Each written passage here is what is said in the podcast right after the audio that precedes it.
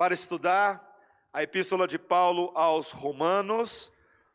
Nós vamos abrir no capítulo 12.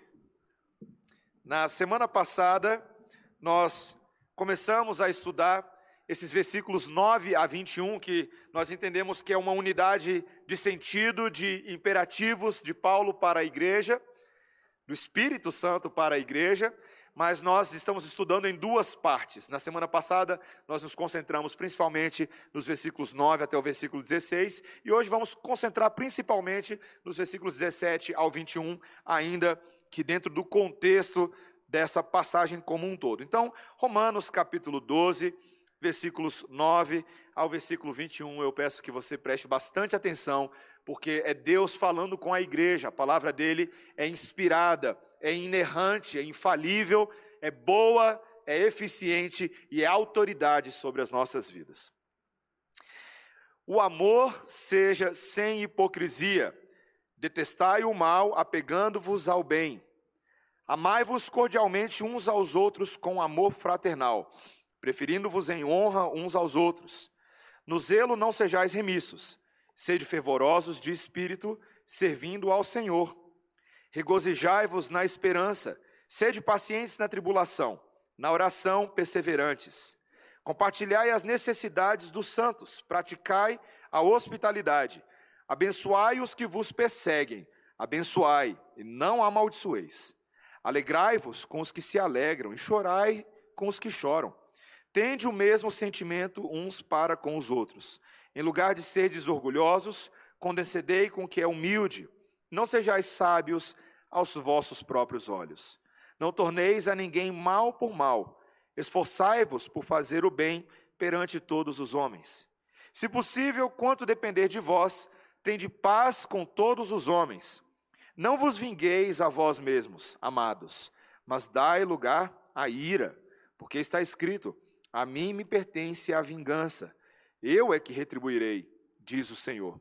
Pelo contrário, se o teu inimigo tiver fome, dá-lhe de comer, se tiver sede, dá-lhe de beber, porque fazendo isso, amontoarás brasas vivas sobre a sua cabeça. Não te deixes vencer do mal, mas vence o mal com o bem. Vamos orar, irmãos. Ó oh, Senhor, a tua palavra tão rica, tão importante para cada um de nós nessa noite, nós queremos recebê-la de bom grado, com corações e mentes abertos para que este alimento espiritual, este pão que o Espírito Santo concede às nossas almas, seja adequadamente digerido e seja como nutrição para nós, em nome de Jesus. Amém.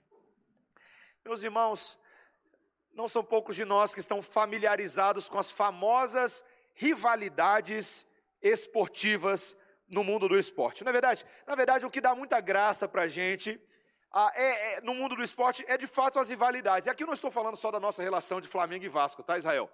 Mas eu estou falando talvez daquelas rivalidades que existem entre personagens icônicos na história do esporte. Quem aí gosta de boxe? Eu gosto um pouquinho de boxe.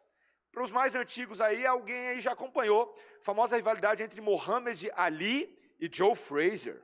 Você pode entrar no YouTube, para quem nunca assistiu uma luta do Muhammad Ali e Joe Frazier, você pode entrar no YouTube e assistir, você vai ficar fascinado com a técnica que era envolvida e com todo o clima que havia ao redor deles. Mas boxe não é meu esporte favorito, meus irmãos. Meu esporte é o basquete. Para quem gosta de basquete, você vai ter a rivalidade entre o Magic Johnson e o qual é o nome do loirinho? Vocês lembram? Lá do Boston Celtics? Quem lembra? Larry Bird. Tava querendo ver quem está acompanhando o sermão aí, gente. Magic Johnson e Larry Bird. Bom demais. Você poderia pensar talvez no mundo automobilístico. Fórmula 1, Ayrton Senna e Prost. Rapaz, tem até documentário sobre isso. Mas para quem gosta de futebol, tá, tem Cristiano Ronaldo e Messi. Tá bom, não é nada. Ela, qualquer coisa assim. Meus irmãos, enquanto as rivalidades ficam no âmbito dos esportes, elas até são muito boas rivais esportivos, que muitas vezes eram até amigos também, aprendem a crescer um com o outro por meio dessa competitividade, um testando o outro, um fazendo o outro melhorar a sua técnica, o seu arremesso, o seu golpe. Isso faz parte, isso é bom. Eu já tive minha parcela quando eu jogava basquete, eu crescia muito com os meus ah, rivais e depois a gente ia jogar todo mundo basquete na seleção juntos, era ótimo. Mas, meus irmãos, que seja apenas essa rivalidade, por quando, quando ela sai da rivalidade e vira animosidade, quando nossos rivais se tornam adversários, aí a coisa é um pouco diferente. Meus irmãos, na vida do crente e na vida das pessoas em geral, nós temos que lidar com o problema da inimizade nesse mundo. Quando nós temos inimigos, pessoas que por motivos diversos não vão com a nossa cara, não toleram a nossa presença, não aceitam nossas opiniões. E se você é um crente, você é chamado para ser amigo de Deus, enquanto simultaneamente você se torna inimigo do mundo. Isso é um fato inevitável. Muitos de nós aqui já tiveram que lidar com a verdadeira inimizade desse mundo: perseguição dentro da família, perseguição no trabalho, perseguição de gente que você nem sabe por que ela se tornou sua inimiga. Eu, quando eu era novo na escola, no terceiro ano, tinha uma pessoa na minha turma que era meu inimigo. E eu nem sei porquê, meus irmãos, eu sempre me considerei uma pessoa tão gente boa, tão legal. E eu confesso para vocês que era difícil lidar com uma pessoa que não ia com a minha cara. Fazer o quê? Eu não sou o único, muitos de nós já passamos por isso. E, meus irmãos, a verdade é que, se somos filhos de Deus, se somos discípulos de Cristo, inevitavelmente lidaremos com o problema da inimizade neste mundo. Mas o texto de hoje, meus irmãos, te chama a você e a mim com uma pergunta: o que, que nós fazemos com os nossos inimigos? Como é que a gente lida com eles? Como é que nós reagimos àqueles que se opõem a nós? Na semana passada, nós gastamos bastante tempo falando sobre relacionamentos revolucionados para com aqueles que são da própria casa. Lembra, Paulo havia dito para nós: não vos conformeis com este século, mas transformai-vos pela renovação da vossa mente, para que possais discernir, experimentar qual seja a boa, agradável e perfeita vontade de Deus. E nós vemos que isso começa dentro de casa, na família de Deus, no corpo de Cristo. Nós somos a igreja do Senhor, do qual Ele é o cabeça, e nós estamos unidos uns aos outros, servimos uns aos outros e devemos, com os nossos dons, abençoar uns aos outros. Só que não é só para dentro de casa é também para os de fora, para os que se opõem. E o texto de hoje é sobre isso, meus irmãos, sobre como sermos luz, como sermos uma bênção, como sermos instrumentos de transformação dos inimigos em amigos de Deus e amigos do seu povo. Como fazer isso, meus irmãos? Nós aqui temos, além dessa tese, nós temos a um texto que nos traz um princípio geral, que está no versículo 17, e esse é o nosso primeiro ponto. Nós temos vários princípios, e o princípio geral está aí, veja, versículo 17: Não torneis a ninguém mal por mal.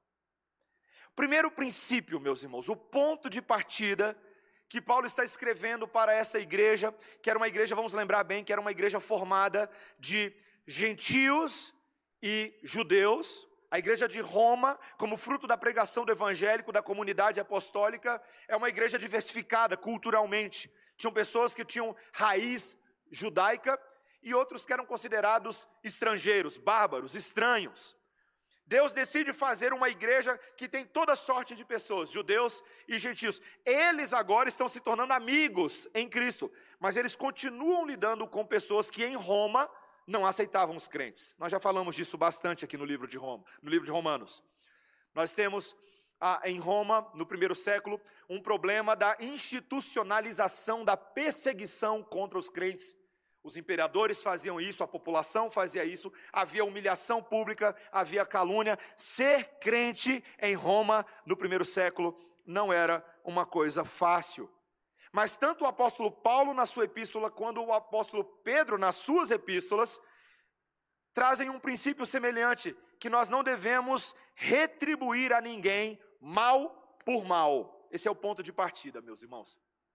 Vamos, vamos fazer exegese, vamos exegesar. O que é o mal aqui, meus irmãos? Nós não estamos falando de qualquer mal, tá? O, o mal é uma categoria ampla é uma categoria que ontologicamente a gente poderia falar mal. Ah, existem tragédias nesse mundo que fazem parte de um mundo mal, existem coisas que vão além do nosso controle, que estão debaixo da soberania de Deus, mas não é desse mal que nós estamos falando. Nós estamos falando daquele mal moral, daquela atitude pecaminosa de revidar meus irmãos, Paulo está aqui combatendo pecados dentro de nós. Veja, se Cristo chamou você para viver de uma maneira revolucionária, a primeira coisa que nós devemos revolucionar é o nosso impulso de revidar. Só é, é, é pecado só meu ou de vocês também, meus irmãos? Todos nós lidamos com isso, não é? Existe uma vozinha dentro de nós, é hora da vingança. Tudo que vai, volta. Esses ditados populares que levam a gente a querer sempre empatar o placar.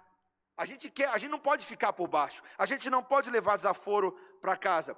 Eu fico impressionado, meus irmãos, quantas mensagens de pregadores, influenciadores no mundo hoje são mensagens assim. Não de você se humilhar, não de você levar o dano, mas que você tem que vencer na batalha das relações humanas. Estava conversando com um dos casais de noivos da nossa igreja, nós temos o curso de noivos, que está lendo o livro do pastor Tim Keller, o significado do casamento, e um dos desses casais comentou comigo que eles ficaram impressionados como o pastor Tim Keller captura bem um dos problemas conjugais mais presentes hoje que leva a divórcio. Não é, meus irmãos, não é necessariamente problemas financeiros apenas, não é apenas traições, adultérios, conquanto essas coisas realmente sejam fatores sérios, mas é o problema da competitividade conjugal. Não se verem como um time, não se verem como parceiros, mas se verem como adversários dentro do casamento. Mas, meus irmãos, não é só um problema do casamento, é um problema de cada um dos nossos corações humanos. Essa é a disposição natural do nosso coração. Desde o Éden, desde os dias de Adão e Eva, foi isso que aconteceu com Adão e Eva, você lembra? Você tem ali um problema já que um vai jogando meio a culpa para cima do outro, numa tentativa de se livrar dos problemas. Meus irmãos, existe uma corrupção em nossos corações que se manifesta esse mal moral que está dentro do velho homem, que faz com que a gente, quando a gente é vítima do pecado de outra pessoa, a nossa carne quer revidar, ela quer retribuir. Isso acaba envolvendo o nosso pecado. Mas o princípio geral da vida cristã é: não torneis a ninguém mal por mal. Tá, pastor, até aí tudo bonito, tudo legal. Mas como que a gente faz isso? Como é que a gente realmente faz isso na prática? Como é que eu mortifico esse pecado e em lugar dele eu passo a praticar aquilo que é vivificar para a vida? Como é que eu cumpro a lei de Deus? Graças a Deus, meus irmãos, Paulo é alguém muito prático nos seus imperativos. Ele vai nos dar aqui, a partir desse princípio geral, tá? Ele vai nos dar quatro subprincípios que estão vinculados a esse, que são o exercício do não retribuir mal por mal. O primeiro princípio, ainda no versículo 17, é o princípio da benignidade. Tá? É o nosso segundo ponto, princípio da benignidade. Veja o que ele diz ainda no versículo 17: Esforçai-vos por fazer o bem perante todos os homens. Meus irmãos, veja, Paulo claramente diz que nós somos chamados, em lugar de retribuir mal, nós positivamente devemos fazer o bem. E ele sabe que esse negócio não é fácil. Por isso que ele diz: esforçai-vos. Esforçai-vos.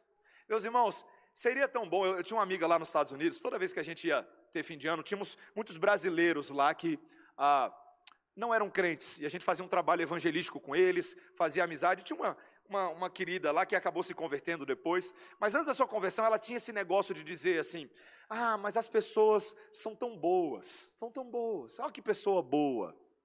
Aí um dia a gente estava no estudo bíblico lá sobre Jesus e o jovem rico, né? Não tem ninguém que é bom. e aí ela assim, nossa, duro isso que Jesus falou. Eu falei, minha irmã, ele está falando a verdade.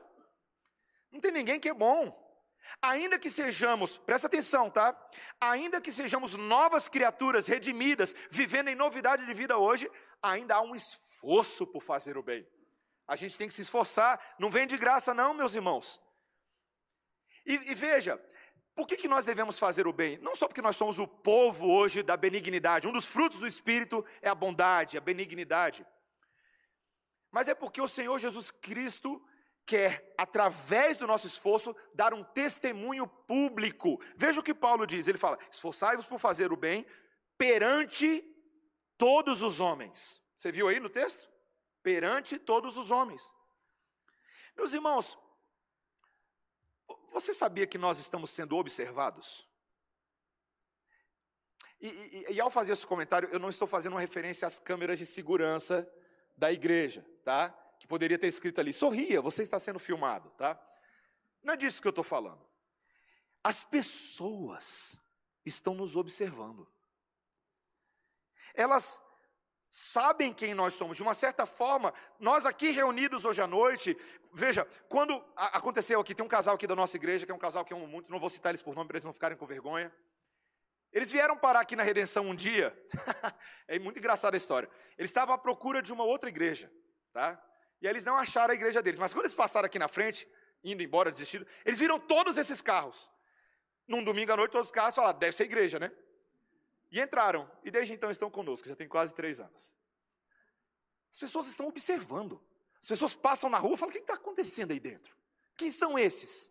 Mesmo quando você não está aqui, quando você está vivendo a sua vida pública, tem gente te observando.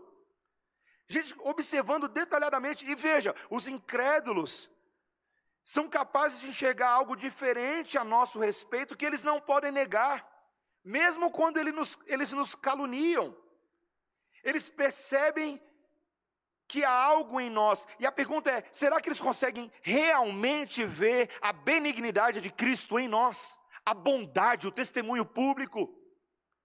Quando as pessoas interagem conosco no dia a dia, elas conseguem ver em nós um coração tenro, um espírito generoso, um testemunho autêntico. Será que as pessoas, quando elas nos observam ali no dia a dia, elas veem pessoas que têm uma palavra confiável? Nós somos pessoas de uma só palavra? Ou será que elas observam pessoas que, se dizendo crente, são pessoas capazes de destruir outros? Meus irmãos, eu acho que uma das grandes desgraças para o povo de Deus, tá? E se esse é o seu caso, vai se arrependendo aí agora, tá? Sabe qual é uma das grandes desgraças para o povo de Deus?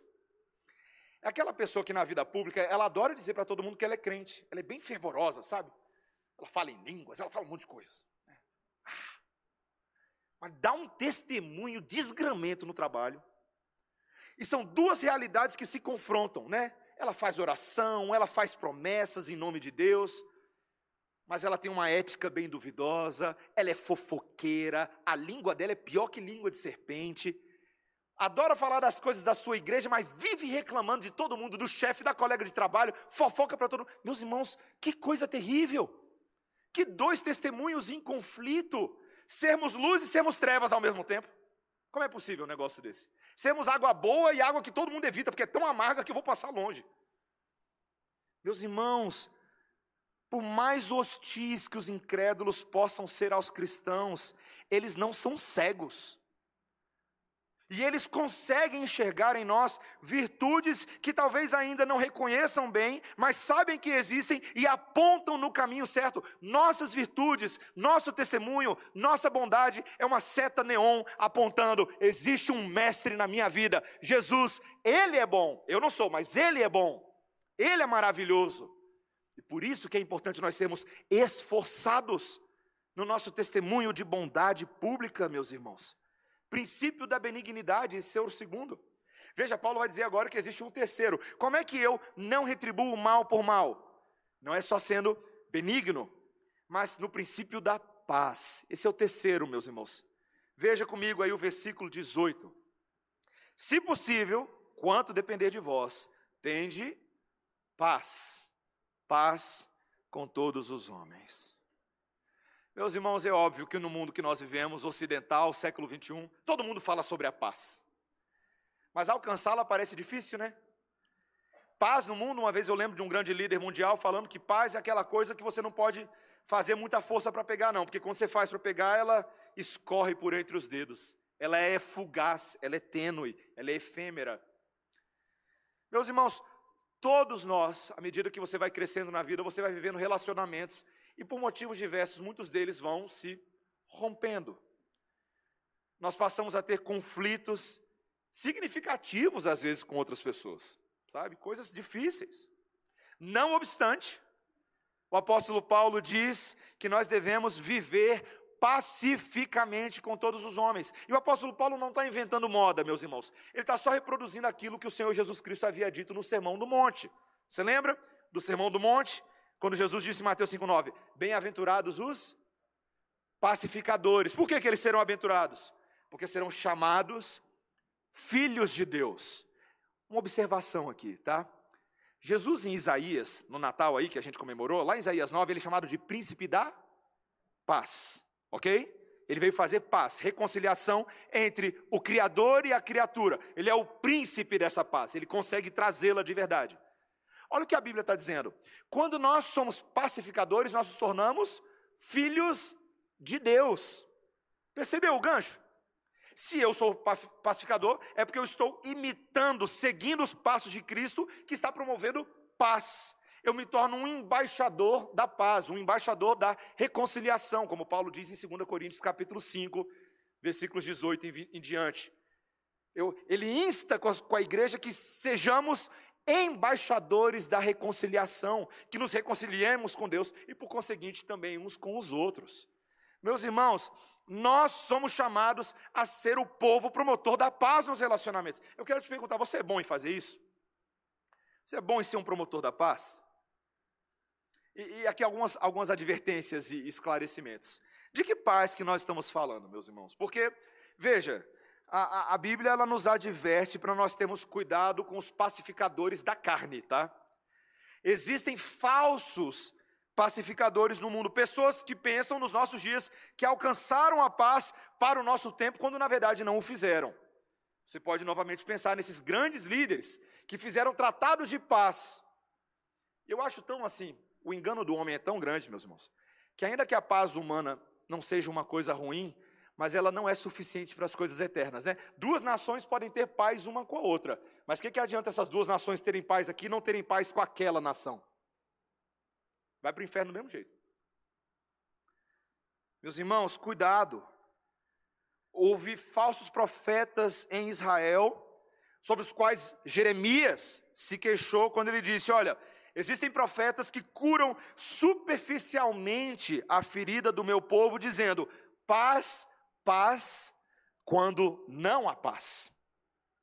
Importante a gente falar disso, meus irmãos.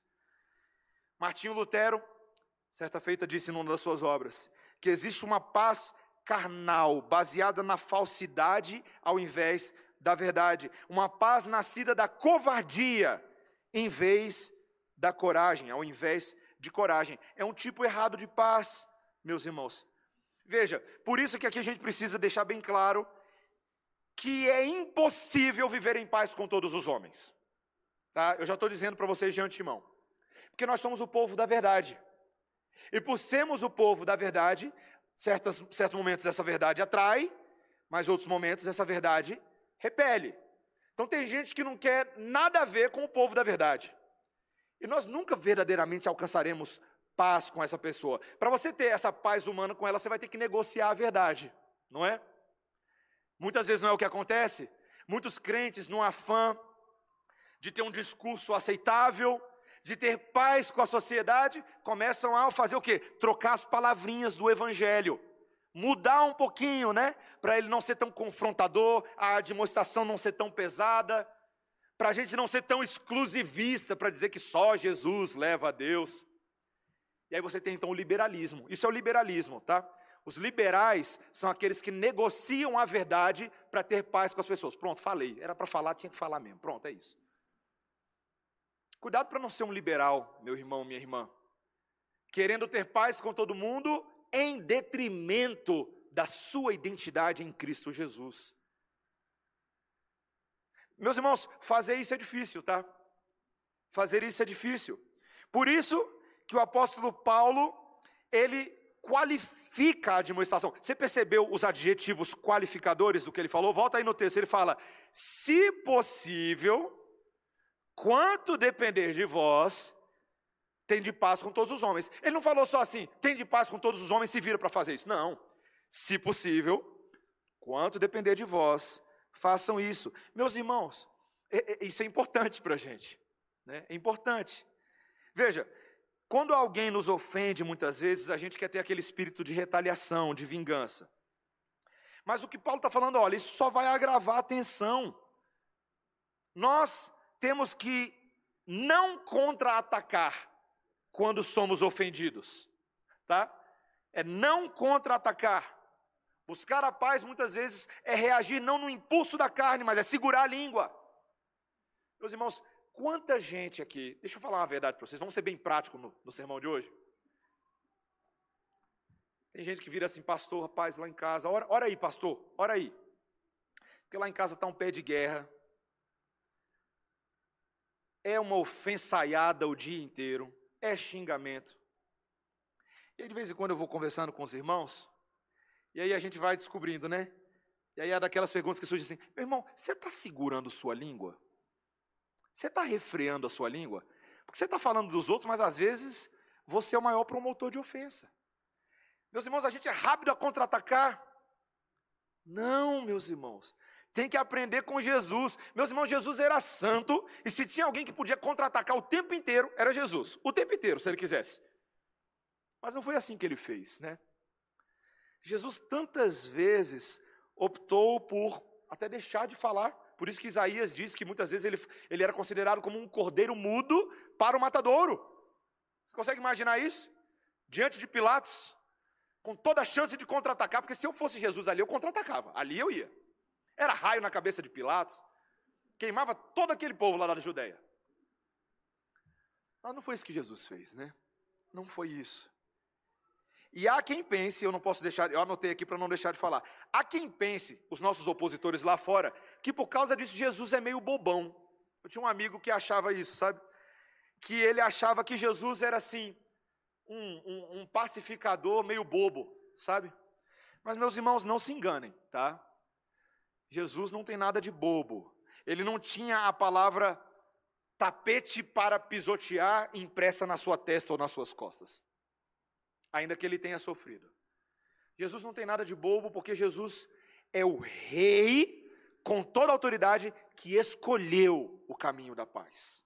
Não era porque ele era bobo. O ponto, meus irmãos, não é ser bobo. O ponto é escolher não brigar. E escolher quais serão as nossas brigas. Era o que Jesus fazia. Jesus não amava a contenda.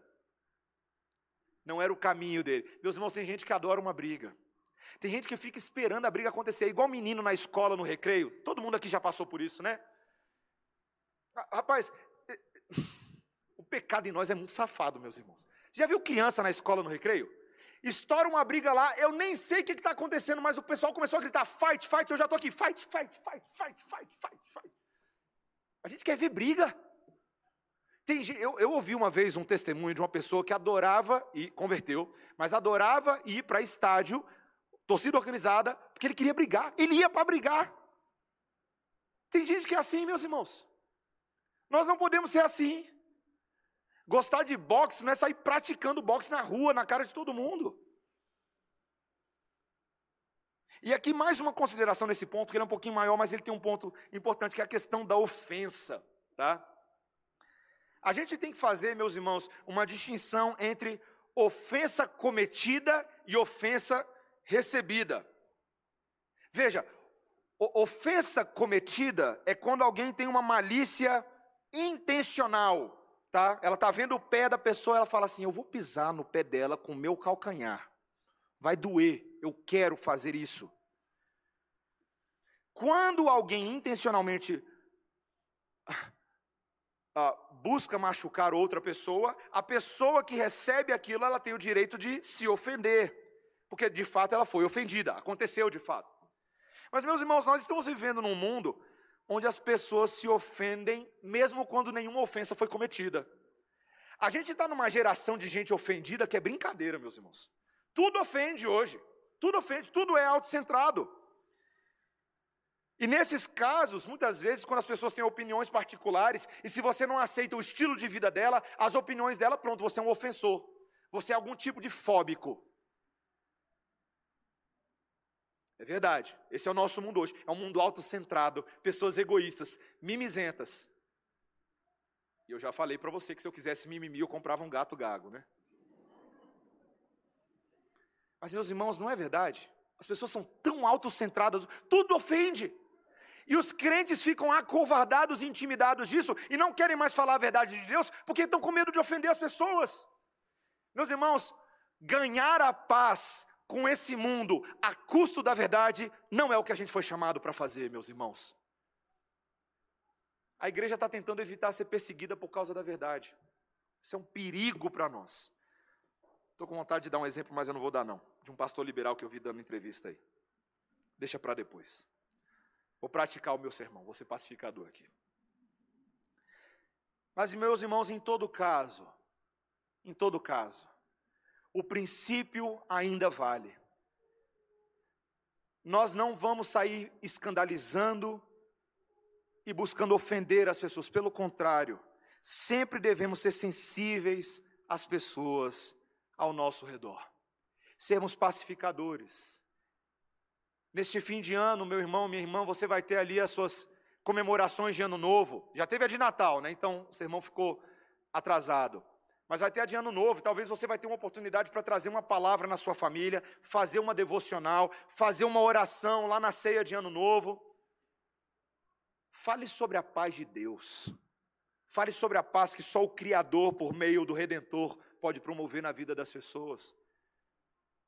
Meus irmãos, o princípio da paz, princípio da bondade ou da benignidade, Terceiro princípio, que é o quarto ponto do nosso irmão, o princípio da não vingança. Veja comigo o versículo 19. Não vos vingueis a vós mesmos, amados, mas dai lugar à ira, porque está escrito: a mim me pertence a vingança, eu é que retribuirei, diz o Senhor. Meus irmãos, está tudo aqui interconectado. Você percebe que ah, isso aqui, de uma certa maneira, já foi falado antes, mas Paulo está dizendo claramente que nós não devemos não só nos sentir ofendidos, mas não devemos praticar a vingança. E, meus irmãos, aqui eu preciso esclarecer, porque um dos conceitos mais importantes do Novo Testamento não é só o conceito de vingança, mas é o conceito de vindicação. Você já ouviu essa palavrinha antes? Vindicar. Vindicar, meus irmãos, é quando Veja, quando alguém é acusado de um crime ou um mal, mas essa pessoa é inocente dessa acusação. Porém, a inocência dela não está em jogo, as pessoas estão pensando mal dela.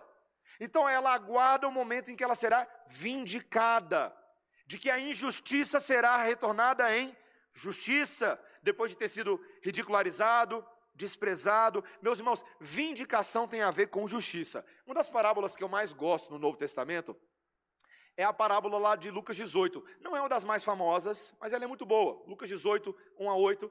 Nós temos aquela, aquela viúva, lembra? Jesus conta sobre aquela viúva, e ela tinha uma causa que ela trouxe ao tribunal, ela buscou justiça, mas o juiz daquela cidade não a ouviu. Pelo contrário, ele é um homem, Jesus diz lá, que ele não tinha consideração por Deus, ele não tinha temor a homem algum, e a viúva era uma viúva persistente, você lembra? E ela acabou enfraquecendo o juiz com as suas súplicas incessantes.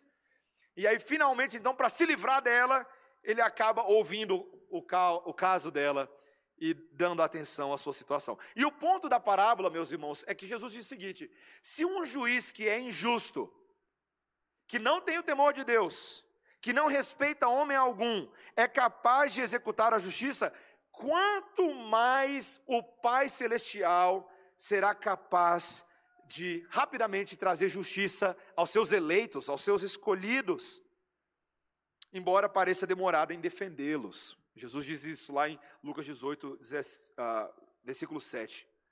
Meus irmãos, nós temos que tomar cuidado com essa questão de vingança, porque Deus conhece a nossa causa.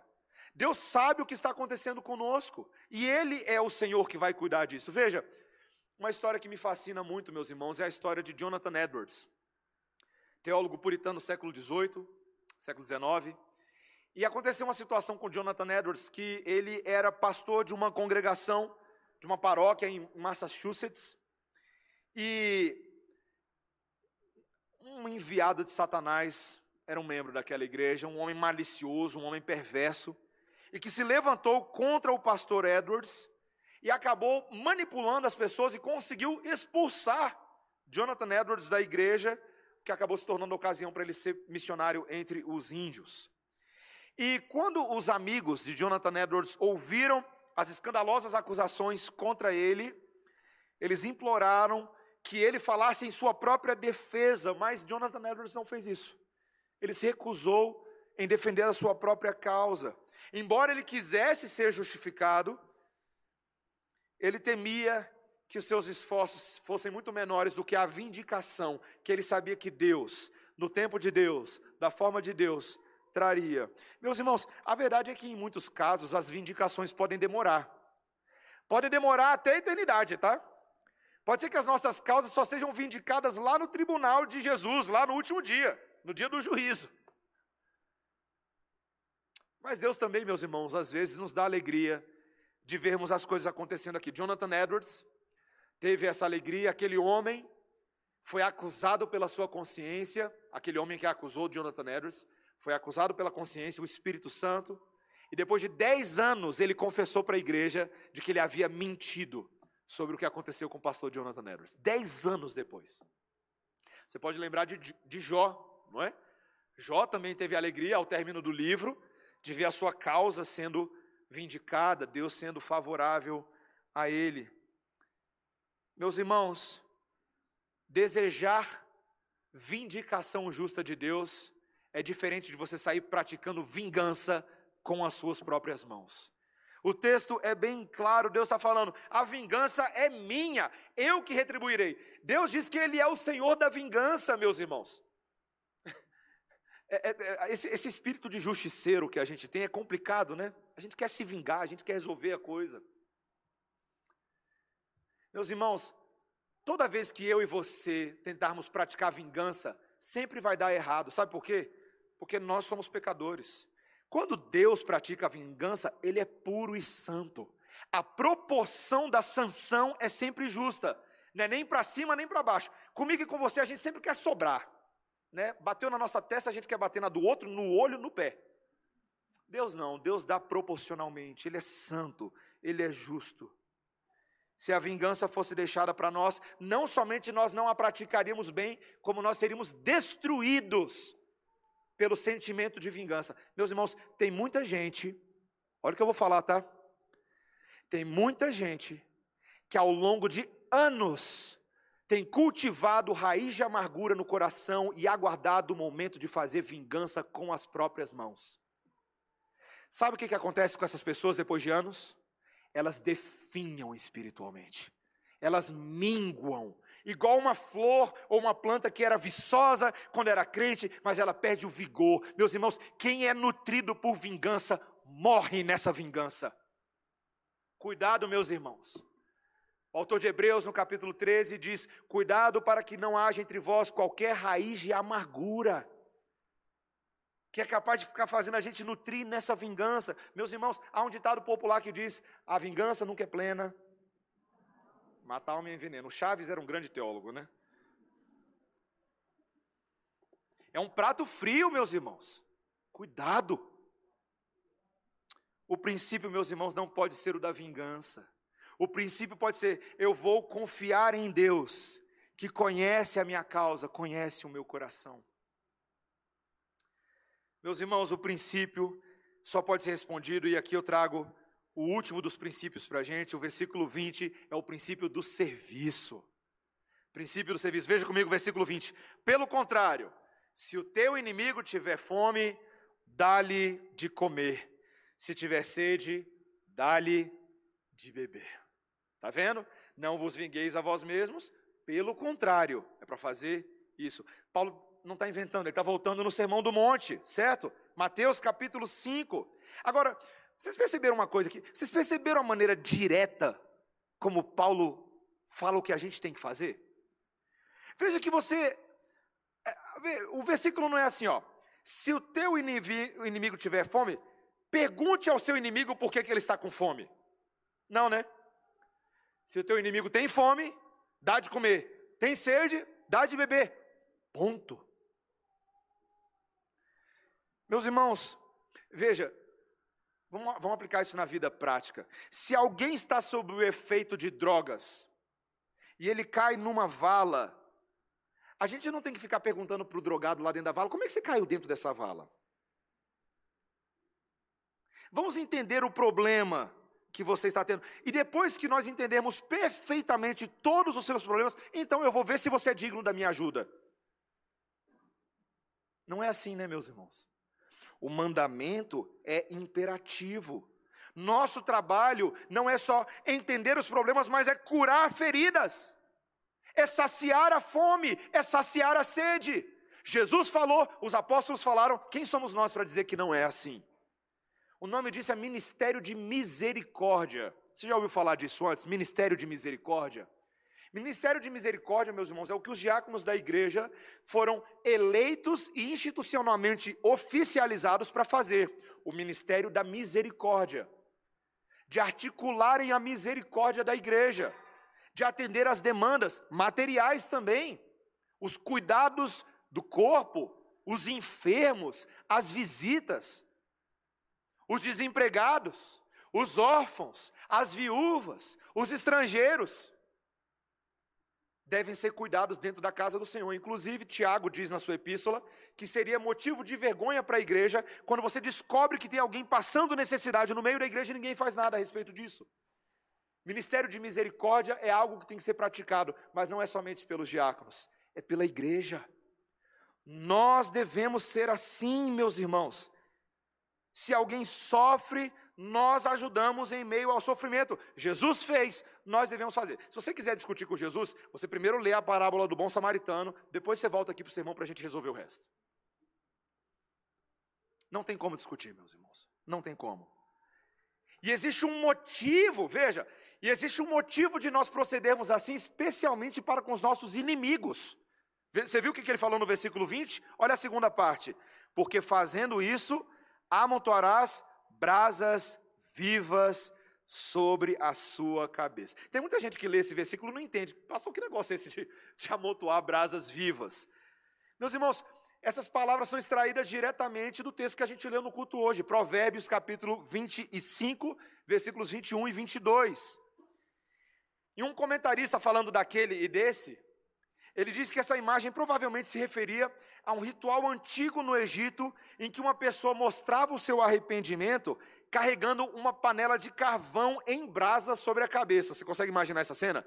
Uma pessoa, tá, ela quer mostrar que ela está arrependida.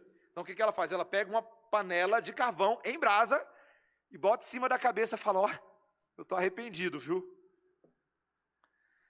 Meus irmãos, ajudar um inimigo em vez de amaldiçoá-lo pode fazer com que ele se envergonhe e se arrependa. É, é, é, tá vendo aí o versículo 14? Olha aí, olha aí o versículo 14. Abençoai os que vos perseguem, abençoai e não amaldiçoeis. Jesus já tinha dito isso, dito isso no Sermão do Monte, Mateus 5,44. Eu, porém, vos digo: amai os vossos inimigos e orai pelos que vos perseguem. Meus irmãos, a gente não tem que ficar amaldiçoando gente, não. Eles já estão amaldiçoados o suficiente, tá? Quem não tem Deus já está numa maldição, numa desgraça só. Eu e você não somos veículo de maldição, nós somos veículo de bênção em relação aos nossos inimigos. A gente não quer aumentar a punição que eles já têm. Nós queremos inflamar a consciência deles com atos de amor, na esperança de que eles se arrependam e assim eles sejam vencidos pelo bem. Talvez você pode se perguntar, pastor, no papel é bonito, mas e se alguém optar por me tratar mal enquanto eu estou tratando ela bem? Porque muita gente aqui na igreja já passou por isso. eu estou lá tentando fazer o bem para ele, ele está só me fazendo mal. Eu estou fazendo bem, ele está só me fazendo mal. E agora? O que, que eu faço? Meus irmãos, nossas atitudes só vão aumentar a culpa dele diante do Criador. O problema dele não é com a gente, o problema dele é com Deus. Mas no que depender de nós, o nosso bem pode até gerar uma pontada na consciência do inimigo, pode levar à conversão dele, ao arrependimento, ao sentimento de vergonha. O pastor Sproul, no seu comentário de Romanos, ele conta que quando ele estava no último ano do seminário, ele foi pastor de uma igreja de refugiados húngaros, na Filadélfia, onde ele estudava. E era uma igrejinha com menos de 100 membros, e ali uma, uma senhora da congregação, que era uma pessoa muito irritante, e ficou muito ofendida com um comentário que ele fez dentro de um sermão. E era uma senhora importante na igreja, e depois disso, todos os dias de manhã, ela fazia questão de mostrar para a igreja que ela estava ofendida com o seminarista Sproul. Ela sentava na igreja, sent... imagina, sentava na igreja, perto da janela, ficava olhando para fora. Quando olhava para o pastor, fazia hum, hum, em voz alta, para todo mundo ouvir. E, meus irmãos, ele era apenas um jovem, e aquilo começou a amargar o coração dele. Ele foi até ela, pediu desculpa pelo seu comentário ofensivo, ele reconheceu que o comentário não foi bom, mas ela não aceitou o pedido de desculpas dele. E aí ele foi uma segunda vez em lágrimas, chorando, pedindo desculpa para ela, e nada, dura igual uma mecha seca. Não queria saber de perdoar. E enquanto ele era seminarista, ele compartilhou isso com outro pastor que era tutor acadêmico dele, um irmão mais velho, missionário na Índia, que estava nos Estados Unidos. Ele compartilhou o que ele fez e o pastor disse para ele: Veja, de fato você errou ao fazer aquele comentário, mas você cometeu um erro grave. Você não deveria ter ido pedir desculpa para ela pela segunda vez. Porque quando você pediu da primeira vez, com o coração arrependido, verdadeiramente Agora a bola ficou na quadra dela. Ela tem que fazer alguma coisa a respeito disso. Se ela não perdoa, o problema é dela com Deus, não seu que se arrependeu e pediu perdão. Meus irmãos, tem muitas pessoas que não aprendem a lidar bem com essa dinâmica de perdão e perdoar, não é? Arrepender e dar perdão. Meus irmãos, se você vai ao teu irmão com coração sincero, verdadeiro, em genuíno arrependimento, feito está. Agora o problema é do outro. Ele tem que conceder perdão. Lucas 17, versículo 2: Se o teu irmão vier até ti dizendo que está arrependido, perdoa-lhe. Se sete vezes ao dia vier até você pedindo perdão, perdoa sete vezes. Se continuar, seria: se vier 490 vezes, vem 490 vezes. Meus irmãos, o princípio final, e ele termina no versículo 21, veja. Versículo 21 é a conclusão ele retoma o princípio geral com outras palavras: não te deixes vencer do mal, mas vence o mal com o bem. Com o bem. Meus irmãos, e aqui eu estou terminando meu sermão, tá? Conclusão. Vocês conseguem perceber que esse é o grande princípio da vida cristã? O que, que Jesus veio fazer? Jesus veio vencer o mal nesse mundo. Mas como que Jesus venceu o mal, meus irmãos? Ele usou as mesmas estratégias, as mesmas artimanhas de Satanás, jogando o jogo sujo dele, fazendo jogo baixo? Não. Jesus venceu a morte com o bem. Ele venceu o mal com o bem. Essa é a grande estratégia da igreja do Novo Testamento e da vida cristã. Se nós amarmos alguém como Cristo ama, estaremos dispostos a perdoar. Ué, Cristo nos perdoou, nós devemos fazer isso. Se nós vamos experimentar, meus irmãos, a graça de Deus na nossa vida, nós queremos transmiti-la e comunicá-la a outros. Meus irmãos, quem não perdoa e quem não dá graça, provavelmente nunca experimentou o perdão de Deus. Foi Jesus que disse, não fui eu não. Porque quem tem a sua alma enxurrada pela alegria, pela graça, pelo perdão de pecados, que diz: Senhor, eu nem merecia te pertencer, mas eu te pertenço, porque, como aquela mulher pecadora que se lançou aos pés de Jesus e foi perdoada, eu também sou perdoado. Meus irmãos, quem é que tem coragem de ser perdoado por Jesus e não perdoar o seu irmão? Quem é que tem coragem de fazer isso? Só quem nunca foi perdoado por Jesus. Só quem nunca entendeu. Graça é um favor imerecido. Nós nunca fizemos nada para merecê-la. Então, quando eu dou de beber a um inimigo, veja, quando eu dou de beber a um inimigo, eu não estou fingindo que os pecados dele não são pecados.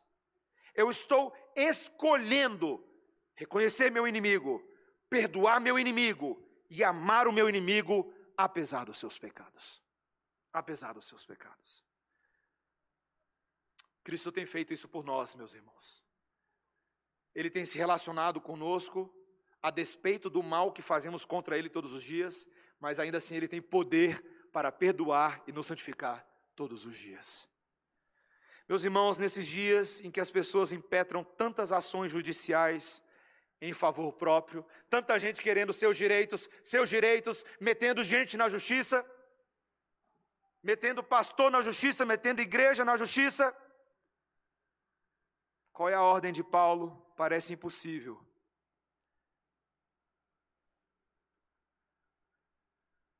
Alguns irmãos estão precisando ser consolados hoje à noite. E eu quero dizer algo para a igreja, mas para esses irmãos também. Irmãos, só o perdão pode quebrar o ciclo de retaliação e levar à reconciliação mútua. Só o perdão. Só o perdão.